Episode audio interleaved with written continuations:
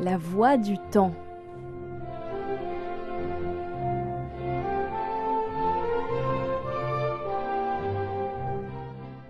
Reconnu martyr de la foi par le pape, le père Henri Planchat et quatre compagnons prêtres sont béatifiés aujourd'hui à Paris. Ils sont morts le 26 mai 1871 lors du massacre de la rue Axo. Au total, 50 prisonniers périrent, exécutés par la commune deux jours avant la reprise totale de Paris par les troupes versaillaises d'Adolphe Thiers.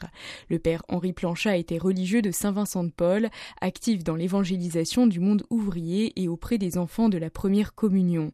Le père Yvon Sabourin, religieux de Saint-Vincent de Paul et postulateur de la cause en béatification du Père Planchat, revient d'abord sur le martyr de ces prêtres. Autant le Père Planchat que les quatre prêtres des Sacré-Cœur de Jésus et de Marie, tous les quatre auraient pu fuir euh, Paris parce qu'ils savaient qu'il y avait du danger. Mais ils ont voulu rester pour continuer leur ministère. En prison, ils ont la possibilité d'écrire. Et dans ces lettres, là, on voit vraiment tout l'abandon à Dieu avant d'être amenés au supplice de leur martyr, ils vont communier, ils se confessent entre eux. Et tout ça, c'est écrit dans leurs lettres. Par exemple, le Père Planchard va écrire une lettre aux enfants. Moi, je suis comme un oiseau dans une cage. Je fais quelques pas dans un sens, quelques pas dans l'autre. J'essaie comme vous de prier. Parfois j'y arrive, parfois je n'y arrive pas. Mais mes enfants, vous savez, la prison, c'est aussi la vie. Alors il faut être libre. Et libre, c'est faire la volonté de Dieu et je m'abandonne. Alors priez, priez pour moi et je prie pour vous. Et je regrette tellement de ne pas être présent à votre première communion. Mais lorsque vous la ferez, après avoir rendu grâce à Dieu, priez pour moi.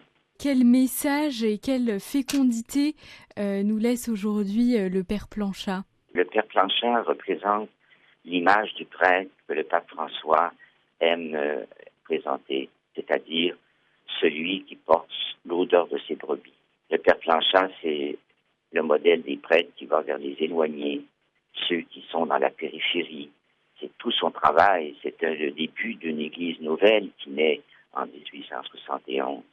Mais aujourd'hui, le Père Planchat, c'est un modèle pour les jeunes prêtres. Limiter, c'est suivre le chemin de la sainteté, c'est donner sa vie pour les exclus, les éloignés, les jeunes, de cet homme euh, qui aurait pu avoir une carrière ecclésiastique. Il avait fait sa licence en droit, il était spécialiste du grec, du latin, mais il a choisi la petite communauté des frères de Saint-Vincent de Paul et comme le qualifie le pape François dans sa lettre apostolique, il le qualifie de père des pauvres et infatigable évangélisateur.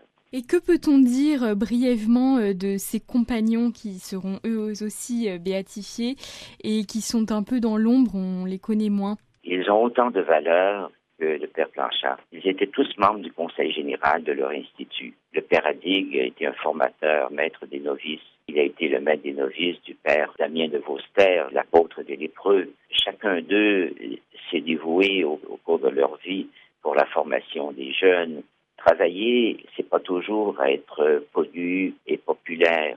C'est être là où le Seigneur le veut et ça donne à la béatification une ampleur plus grande. De béatifier à Paris cinq martyrs, ce n'est pas rien. C'est quelque chose de vraiment unique, historique. Et cela, certainement, euh, portera du fruit. On l'espère d'abord pour la vie religieuse qui vit euh, une période difficile et il y a beaucoup de prêtres et de laïcs dans le monde actuel qui sont persécutés, qui perdent leur vie. Donc, d'avoir des martyrs à Paris, c'est nous rappeler qu'à un moment donné, il y a eu ce terrible massacre. C'est une page triste. Mais aujourd'hui, c'est une page pour l'Église qui n'est pas euh, triste parce que le martyr est semence de chrétiens, euh, comme dit Origène.